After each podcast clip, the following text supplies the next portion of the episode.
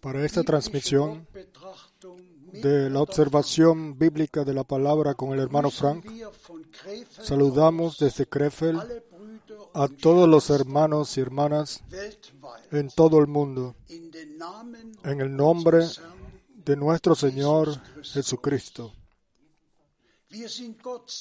Estamos muy agradecidos a Dios por esta posibilidad de escuchar la palabra revelada de Dios. Quiera el Señor fortalecer al hermano Frank y guiarlo por su espíritu para decir aquello lo que el Señor desea decir a la iglesia. Antes de que el hermano Frank hable con nosotros, voy a leer una palabra para comenzar de Primera de Tesalonicenses, capítulo 2, verso 13. Primera de Tesalonicenses 2, verso 13. Por lo cual también nosotros, sin cesar, damos gracias a Dios de que cuando recibisteis la palabra de Dios que oísteis de nosotros, la recibisteis no como palabra de hombres, sino según es en verdad. La palabra de Dios, la cual actúa en vosotros los creyentes.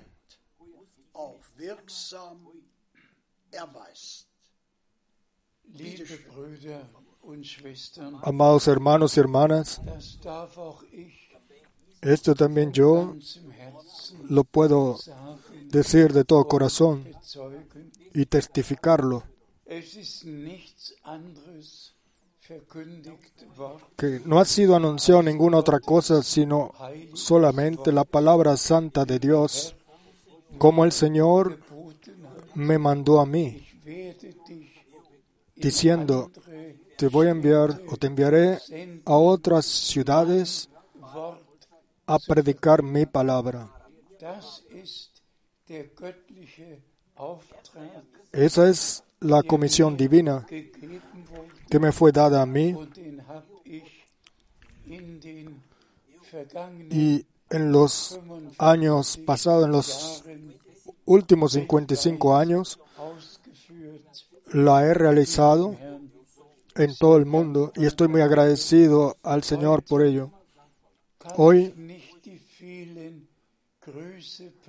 no puedo transmitir todos los saludos personalmente que he recibido, pero pues es una cantidad tan grande de hermanos de todo el mundo, los cuales envían sus saludos a nosotros y que están unidos con nosotros y con el Señor. En especial, quisiera recordar de dos cosas. Primero, a todos los hermanos, los cuales me han indicado que en la última semana, el 28 de febrero fue, y ese fue el día en el cual sucedieron cosas grandes en 1933. El 28 de febrero del 73 sucedió. Y eso me mueve, me conmueve profundamente cuando yo reflexiono sobre ello. Que el Señor, de forma sobrenatural, en nuestro tiempo, ha obrado y lo sigue haciendo. Pero el 28 de febrero de 1933 sucedió el acontecimiento más tremendo cuando el Señor en un clima de tempestad, en un terremoto y con siete truenos eh, que golpearon eh, en secuencia en varias millas de distancia en Tucson, Arizona, donde se encontraba el hermano Branham, y ahí recibió él la instrucción, regresa a Jeffersonville,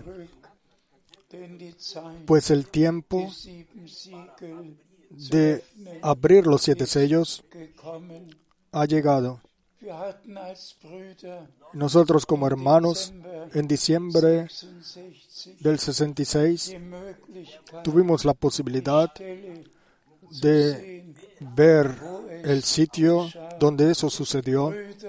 Hermanos y hermanas, una cosa es solamente escuchar de ello, pero es una cosa totalmente diferente de haberlo visto personalmente.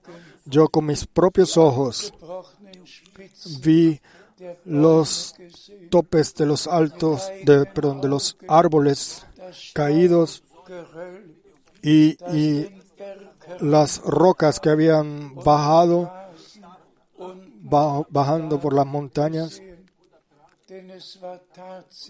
pues realmente fue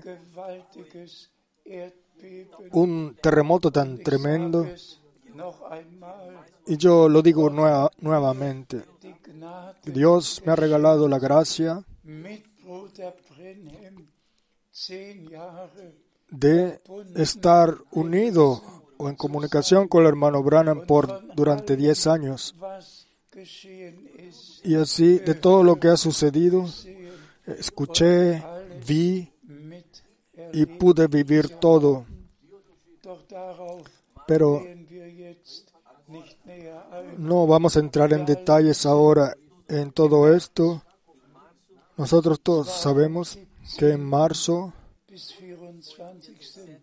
del 17 al 24 de marzo de 1963, el hermano Branham, por revelación, habló sobre los siete sellos y en general sobre lo que en los 22 capítulos del Apocalipsis está escrito. Él habló también de ello y estamos simplemente agradecidos de que podamos vivir en el tiempo directamente antes del regreso de Jesucristo, donde todas esas cosas son reveladas, las cuales deben de ser transmitidas a la iglesia para que todos los que vayan a tomar parte del rapto estén informados sobre todo y puedan vivir su preparación personal. Vamos a leer algunas escrituras bíblicas, pero antes de que lo hagamos, deseo a nuestro amado hermano en Irán desearle de corazón que Dios lo bendiga. Él está traduciendo en el idioma farsi, idioma de allá, el cual en la región de allá está esparcido, si es en Irán o en Afganistán, por todos lados el mensaje es expandido, esparcido y estamos muy agradecidos por ello. Por favor, vamos a leer en Marcos 1, del verso 1 al 3. Marcos 1, verso 1 al 3. Principio del Evangelio de Jesucristo, Hijo de Dios. Como está escrito en Isaías el profeta, He aquí, yo envío mi mensajero delante de tu faz, el cual preparará tu camino delante de ti. Voz del que clama en el desierto, preparad el camino del Señor, enderezad sus sendas. Alabado sea el Señor. Directamente al principio se nos dice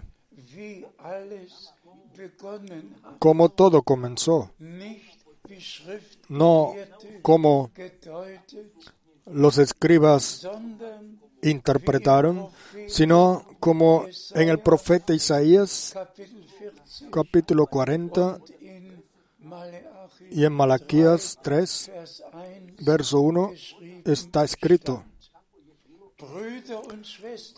hermanos y hermanas, para mí, eso tiene un significado tan grande. Yo deseo que ustedes lo puedan entender. Así como todo,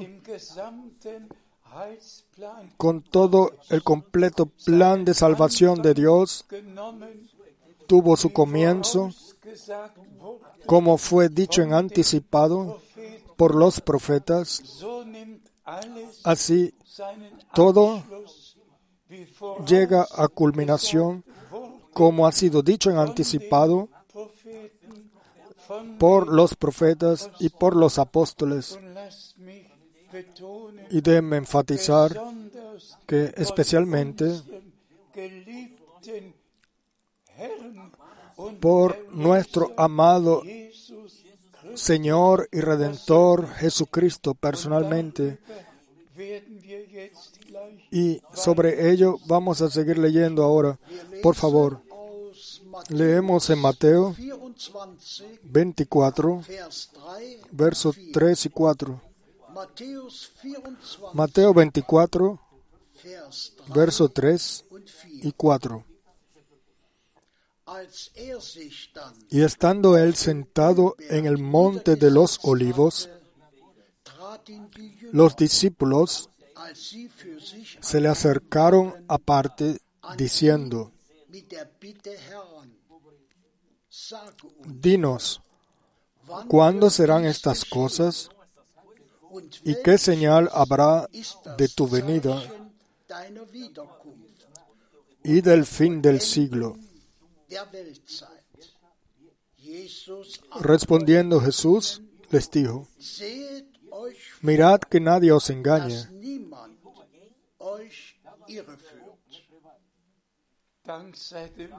Gracias al Señor por esta palabra.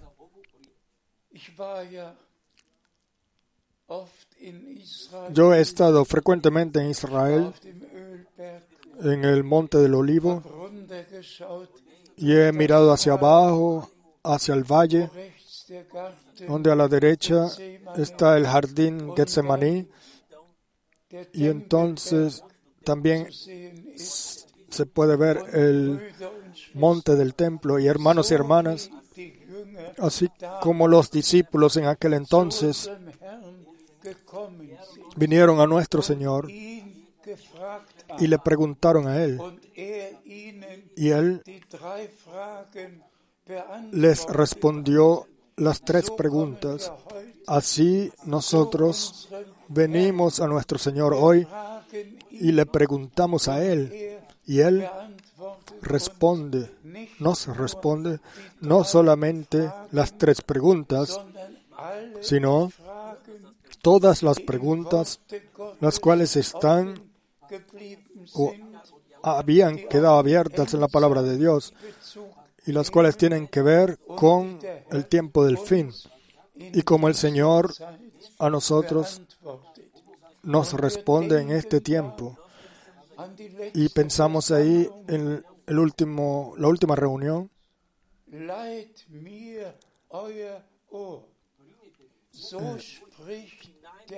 Inclinad vuestros oídos hacia mí. Y nosotros también podemos en nuestro tiempo,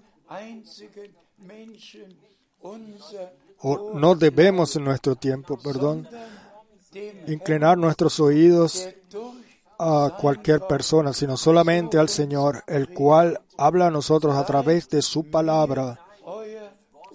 Inclinad vuestros oídos hacia mí, pues yo os hablaré. Y aquí tenemos a los discípulos del Señor, los cuales estaban entre ellos solamente y hablaron con su maestro, donde no había ningún escriba, ningún fariseo, ningún saduceo, donde ninguna discusión tomó lugar, sino donde nuestro Señor respondió las preguntas y asimismo es hoy con nosotros. Yo hasta hoy no me he dejado enredar en alguna discusión sobre temas bíblicos y en el futuro tampoco lo haré. Nosotros como hijos de Dios venimos hacia nuestro Señor y nos sentamos a sus pies y le pedimos, habla con nosotros y hacia nosotros, responde tú y danos el correcto entendimiento para entender todo correctamente. Y el Señor realmente a ellos sobre todo lo que tenía que ver con el templo, con Israel, con Jerusalén, todo lo que sucedería, Él lo respondió. Él les respondió lo que sucedería, o sea, que el mensaje de salvación divino debía ser predicado a todas las naciones como testimonio y entonces vendría el final.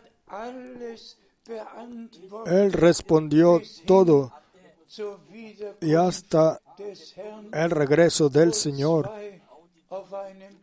donde dos estarían acostados en una cama y dos en el campo, dos aquí, dos allá, y uno sería tomado y el otro sería dejado.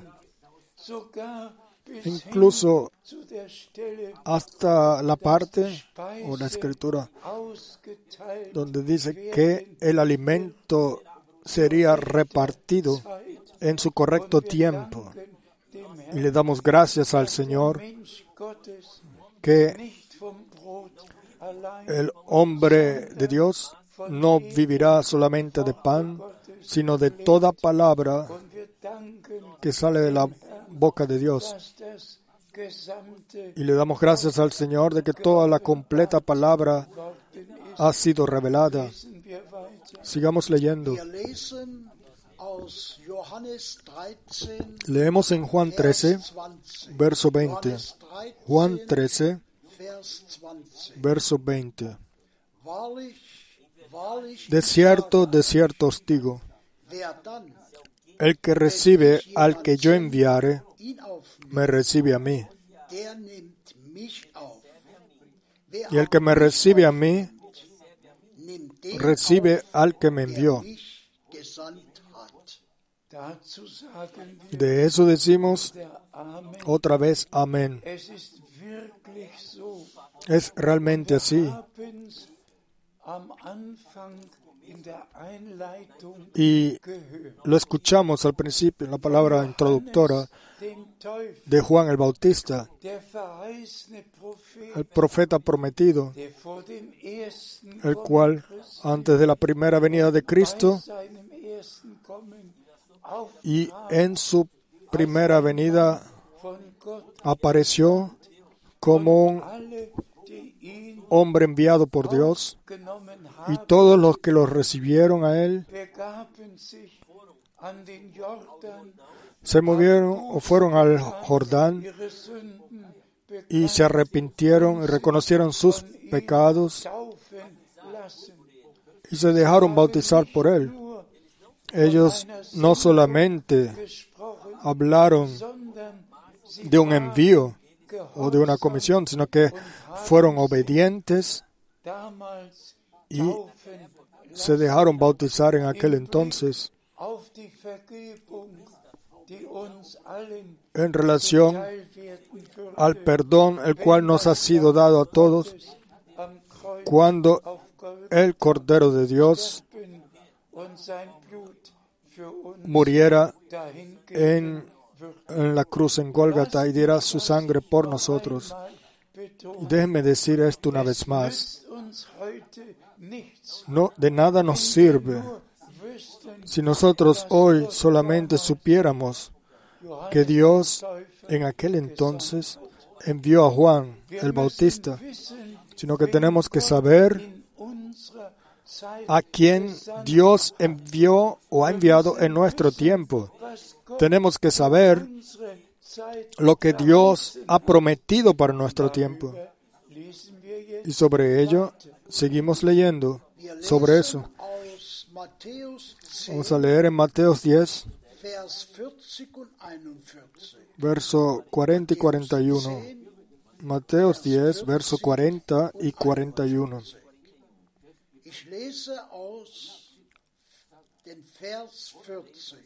Leo el verso 40 primero.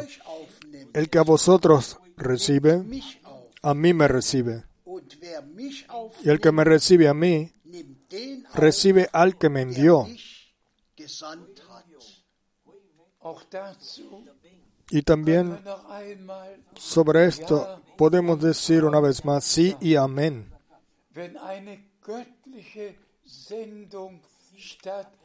Cuando una comisión o envío divino toma lugar, y el envío es fundamentado bíblicamente, el que pasa por un lado de ello es un blasfemador y no puede tomar parte de lo que Dios hace. Solamente el que recibe a aquel a quien Dios envió o envía y lo que Dios ha prometido y ha sido anunciado, lo toma con fe y lo vive personalmente. Leemos en el verso 41. El que recibe a un profeta, por cuanto es profeta, recompensa de profeta recibirá. Y eso también es muy tremendo. Es simplemente maravilloso saber que aquello lo que el Señor dijo, y ustedes se dan cuenta, ustedes se dan cuenta de la seriedad de la cosa, del asunto. El que recibe a un profeta al cual Dios haya prometido y lo envíe, él recibirá la recompensa de un profeta. Y le damos gracias al Señor de que nuestra recompensa será exactamente la misma como aquella, la del profeta, el cual el Señor envió en nuestro tiempo. Vamos a la siguiente escritura bíblica. Vamos a leer en 2 de Pedro 1, verso 3 y 4. Leemos el verso 3. Como todas las cosas que pertenecen a la vida y a la piedad nos han sido dadas por su divino poder mediante el conocimiento de aquel que nos llamó por su gloria y excelencia. Gracias al Señor. Por favor, lean todos una y otra vez más detenidamente lo que ha sido leído. Dios realmente en Jesucristo, nuestro Señor y Redentor, nos regaló todo. Él desea, pero Él desea hacer de nosotros hijos obedientes de Dios, realmente obedientes para recibir con fe lo que Dios nos ha prometido y tomar parte directa de lo que Dios hace en el presente. De eso se trata hoy. Y por eso está escrito, si escucharais hoy, hoy mi voz. Y esto, digámoslo una vez más,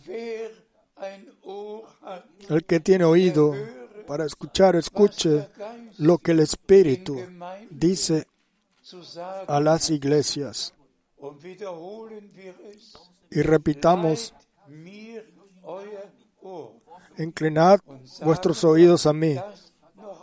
Y digamos esto una vez más. Jesús, cuando tomó a sus discípulos a un lado en el monte del olivo y habló con ellos, quieran esas tres cosas suceder en nuestras vidas ahora. Esa es mi oración y mi fe que sucede por gracia. Vivimos en el medio del cumplimiento de lo que Dios ha prometido. Por favor, leemos ahora el verso 4 por medio de las cuales nos ha dado preciosas y grandísimas promesas,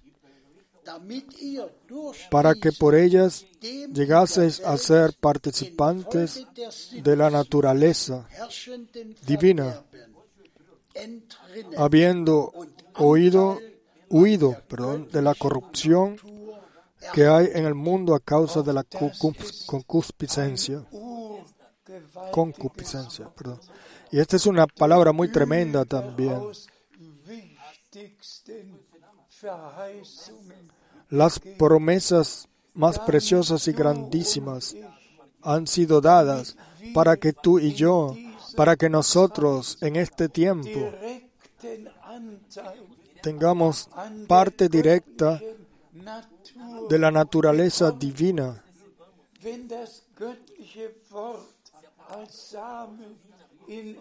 Cuando la palabra divina como semilla es puesta en nosotros, plantada en nosotros, entonces la, condición ha sido lograda para que nosotros tomemos parte de, seamos participantes de la naturaleza divina, porque la palabra es la santa palabra de Dios, o la semilla, y las promesas son promesas santas de Dios. Y por favor pongan atención porque es simplemente muy, muy importante. No solamente decir creemos las promesas y tomamos parte de la naturaleza divina, sino realmente tomarlo en el corazón. Y las promesas divinas para este tiempo, creerlas de corazón y así tomar parte directa en la naturaleza divina, de manera de que en nosotros, los que hemos renacido para una esperanza viva, que la naturaleza divina pueda ser revelada visiblemente en nosotros, de que nosotros no solamente hablemos de ello, sino que sea revelado, porque tomamos parte de las promesas y de su cumplimiento. Y a través de ellos tomamos parte hemos recibido nuestra parte de la naturaleza divina. Gracias a Dios por su preciosa palabra. Por favor, leemos ahora en Gálatas 5, versos 22 y 23. Gálatas 5, 22 y 23. Mas el fruto del Espíritu es amor, gozo, paz, paciencia, benignidad, bondad, fe, mansedumbre, templanza. Contra tales cosas no hay ley.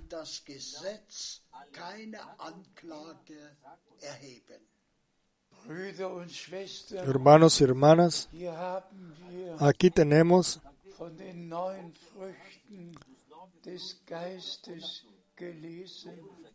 aquí hemos leído sobre los nueve frutos del Espíritu. Solamente el que ha recibido parte en la naturaleza divina, solamente en aquel en el cual el Espíritu de Dios ha tomado morada, en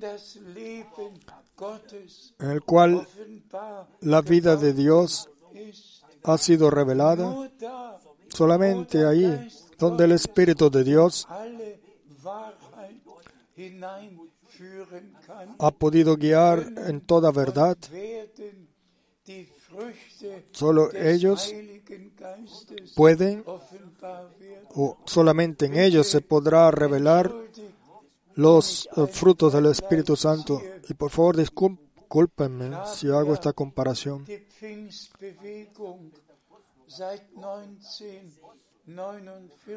Desde 1949 yo he vivido el movimiento pentecostal.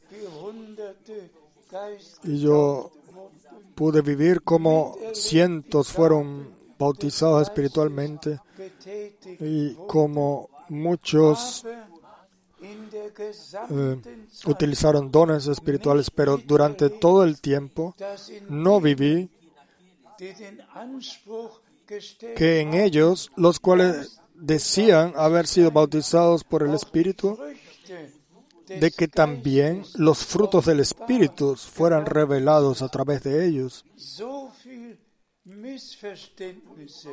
Tantos malentendidos, tanta malentendidos, todo lo que sucedió allá donde se hablaba en, lengua y se profetizaba y se interpretaba, ahí donde dones espirituales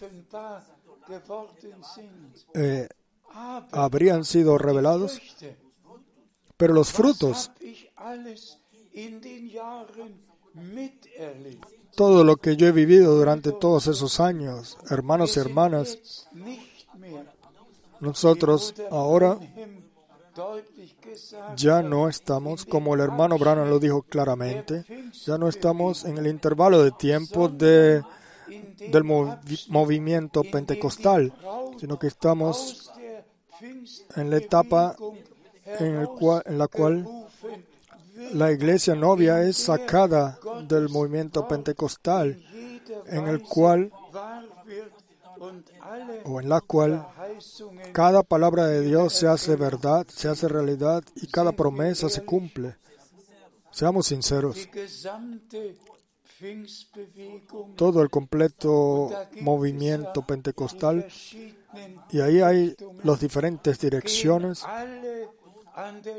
Todos pasan por alto la última promesa, la cual el Señor dio en, al final del Antiguo Testamento. Ellos profetizan, hablan en lenguas, pero hablan por un lado de Dios, porque no escuchan lo que Dios les eh, tiene que decirles, porque ellos no se han sentado a los pies de Jesús y le han pedido a Él que les hable ¿Con quién de todos los predicadores pentecostales se puede hablar sobre Mateo 17? Cuando Moisés y Elías aparecieron en el monte de la transfiguración, en el cual estaba nuestro Señor y fue transformado, y los tres discípulos estuvieron conmovidos, abrumados, cuando la gloria sobrenatural bajó. Pero ahí sucedió algo muy tremendo. O sea, la pregunta, ¿por qué dicen los escribas que Elías debe venir primero? Y hermanos y hermanas,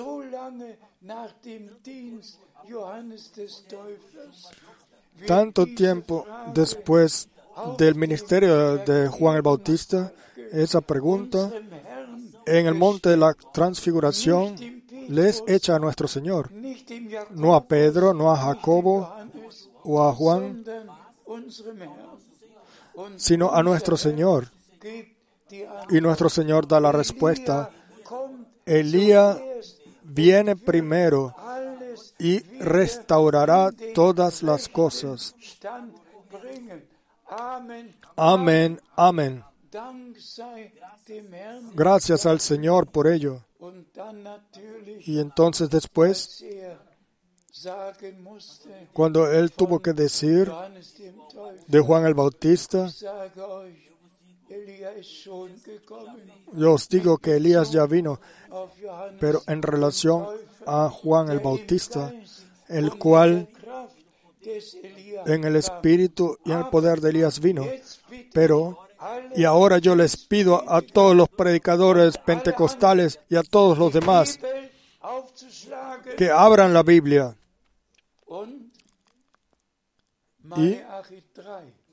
y, lean en Malaquías 3. En Malaquías 3 es así dice el Señor en relación con el ministerio de Juan el Bautista. No Malaquías 4, porque así se nos dijo, se nos dice directamente en Marcos 1, a partir del verso 1, y así también es confirmado en otras escrituras bíblicas, pero en nuestro tiempo es Malaquías 4 lo que se cumplió, que Dios el Señor envió a un profeta como Elías, el cual restauraría todas las cosas a su correcto puesto y el cual volvería el corazón de los hijos de Dios a la fe de los padres. ¿Y cree algún predicador pentecostal eso? Hermanos y hermanas, solamente los verdaderos hijos de Dios, los hijos de la promesa, pues así lo escribió Pablo. Amados hermanos, sean según Isaac hijos de la promesa. Solamente los hijos de la promesa creen la palabra de la promesa. Espero que todos estén agradecidos por la claridad en la palabra de Dios. Por favor, leemos en Gálatas 4, verso 28. Gálatas 4, verso 28. Así que hermanos, nosotros como Isaac somos hijos de la promesa. Gracias al Señor, lo acabo de decir. Y yo estoy hablando no a un movimiento pentecostal, sino a aquellos los cuales han escuchado la voz del Señor. Vosotros, mi pueblo, salid de ellos, apartaos, no toquéis lo inmundo. Y yo os recibiré y seré vuestro Padre, y vosotros seréis mis hijos e hijas. Hoy el Señor está hablando a aquellos los cuales se sientan a los pies de Jesús y, y no van algún escriba o pastor o algún hombre, sino solamente al Señor, a la palabra que el Señor ha dirigido a nosotros. Alabado sea su nombre. Vosotros los que pueden creer ahora pertenecen a los escogidos. Denle gracias al Señor por ello. Por favor. Leemos en Hebreos 6, verso 17. Hebreos 6, verso 17. Por lo cual, queriendo Dios mostrar más abundantemente a los herederos de la promesa la inmutabilidad de su consejo, interpuso juramento. Gracias al Señor. Lo que Dios ha prometido es incambiable. Él lo ha confirmado con un juramento. Hermanos y hermanas, denle gracias a Dios el Señor que ustedes puedan creer ahora lo que Dios ha prometido. Y por favor, no miren a ustedes mismos, ni tampoco a las circunstancias en las cuales ustedes se encuentren. Por todos lados hay problemas en las familias, en los matrimonios, hay enfermedad, hay pruebas, entre los jóvenes, jovencitos, en los adultos, por, todos lados. Pero el Señor dijo, apartaos, no toquéis lo inmundo. Estamos en el mundo, pero no somos de este mundo. Y por eso vamos a permanecer sobrios y claros en todo, en todo campo en lo terrenal, cumplir nuestras tareas, pero en nuestro interior estar conectados con Dios, incluso en el trabajo o donde quiera que estemos, estemos unidos con Dios. Yo le doy gracias al Señor por ello, de que Él lo haya hecho posible, y que el último mensaje realmente por millones en todos los idiomas del mundo sea escuchado y que el último mensaje es dado y los últimos son llamados y preparados para el regreso de Jesucristo.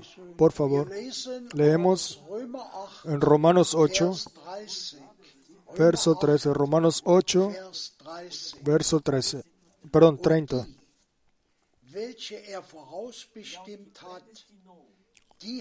Y a los que predestinó, a estos también llamó. Y a los que llamó, a estos también justificó. Y a los que justificó, a estos también glorificó. Alabado y glorificado sea nuestro Señor.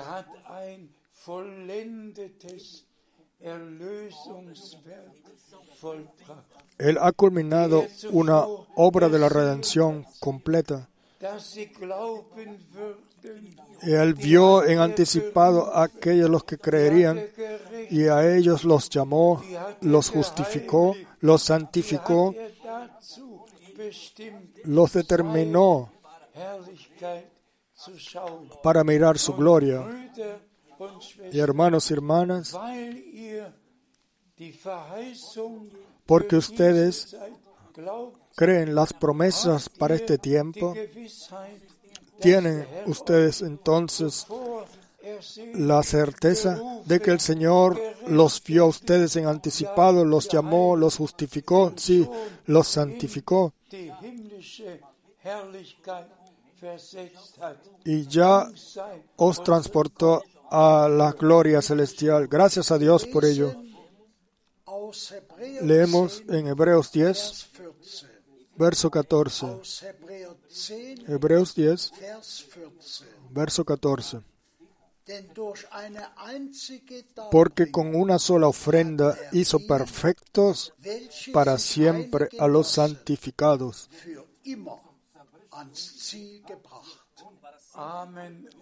Amén y otra vez amén. Hermanos y hermanas, díganlo. No son estas palabras poderosas. Todos los que ahora se dejan santificar por Él, sí, ¿cómo? Santifícalos en tu palabra. Tu palabra es la verdad. Santifícalos en tu verdad. Tu palabra es la verdad. Santificación, santificación divina solamente puede suceder en aquellos los cuales las promesas santa prometida de Dios la han recibido, pues solamente a través de esa palabra santa podemos ser santificados. Eh, imagínense, todos los que se dejan santificar por Él, Él ya los ha llevado a la meta. Si tú lo puedes entender ahora o no, pero créelo, créelo porque Dios así lo ha dicho. Él los ha llevado a la meta para siempre. El Señor es simplemente misericordioso y clemente y bondadoso y Él ha hecho cosas grandes en nosotros. Oh, estamos tan agradecidos al Señor por todas las palabras que hemos leído. Y lo digo una vez más. Lo importante es que todos lo leamos en la Biblia o que todos leamos, leamos en la Biblia para que sepamos cuál escritura, cuándo se cumple y cuándo, a cuándo se trata. Y también lo que tiene que ver con el tiempo del fin. Así nuestro Señor en Mateo 24 especialmente habló sobre todo lo que sucedería antes de la venida de Jesucristo. Él habló de, de guerras y rumores de guerras, de hambres y años o tiempos eh, caros y de terremotos y de todo lo que ahora está sucediendo y vendrá sobre la tierra. Cada día escuchamos nuevas noticias y una y otra vez pensamos como creyentes verdaderos en lo que nuestro Señor en relación a eso dijo. Cuando todo esto comienza a acontecer, a acontecer, levantad vuestras cabezas, pues vuestra redención está cerca. Y nosotros levantamos nuestras cabezas hacia arriba. Pues, hermanos y hermanas, no vivimos al principio del tiempo del fin, sino al final del tiempo del fin. Todas las promesas, incluso el regreso de Israel en la tierra prometida, todo se ha cumplido en nuestro tiempo. Y desde 1948, después de la Segunda Guerra Mundial, lo hemos vivido eh, especialmente. Que todas las profecías bíblicas en todo el mundo se cumplen. Y nosotros todos levantamos nuestras cabezas hacia arriba, sabiendo que nuestro, nuestra redención está cerca. Todos nos hemos hecho más viejos en el transcurso del tiempo y yo también me he hecho más viejo, pero Dios, a Dios el Señor le damos las gracias de que podamos vivir ahora y que podamos creer que Dios a su siervo y profeta envió como él mismo en el monte de la transfiguración lo confirmó. Y yo digo esto con intención una vez más. En el monte de la transfiguración, en la presencia de Moisés y Elías, en la presencia de Pedro, Juan y Santiago. Elías viene primero, en futuro viene primero y restaurará todas las cosas. Gracias al Señor por ello. La escritura se ha cumplido. Todo ha sido llevado de regreso al correcto estado bíblico en la iglesia novia.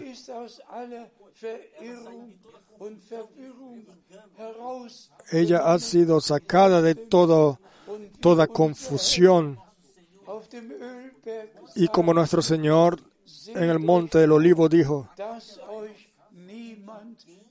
veáis que, que nadie os engañe. Y también esa es una palabra muy importante. Y déjenme decir esto ahora. El que no escuche aquello lo que el Señor ha dicho, entonces escuchará lo que escribas o fariseos o predicadores o evangelistas dicen y serán engañados. Solamente el que escucha aquello lo que ha dicho el Señor, esto lo dice Él a través del Espíritu a las iglesias. Y el que tiene un oído abierto por el Señor, Él solamente escuchará, solamente escuchará lo que el Espíritu dice a las iglesias a través de la palabra. No lo que alguien diga, sino lo que el Señor ha dicho.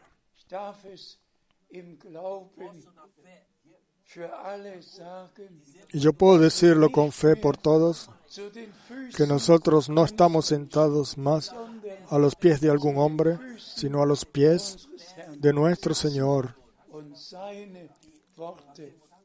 y escuchamos sus palabras. Y como hijos de la promesa, creemos todo lo que Él nos ha prometido. Y vivimos y viviremos todo hasta la promesa. Voy a preparar morada y regresaré para tomaros para mí. El que ahora escucha a Él, entonces escuchará también la voz y estará ahí cuando el Señor regrese a tomar a los suyos al hogar. Gracias a nuestro Dios por la redención consumada. Gracias por su palabra revelada. Gracias a Dios por el Espíritu Santo que nos guía en toda verdad. Y ahora, amados hermanos y hermanas, les pido que se levanten todos y el hermano Borg va a leer la oración, la cual el Señor puso en mi corazón. Dios los bendiga a todos. En el santo nombre de Jesús. Amén. Nos levantamos para orar. Fiel Señor y Redentor Jesucristo, te damos las gracias por el pacto que tú hiciste con nosotros. Te damos las gracias por tu sangre que derramaste por nosotros. Te damos las gracias por las promesas que nos has dado. Te damos las gracias. Tú las cumples todas en nuestras vidas. Amén. Amén. Amén.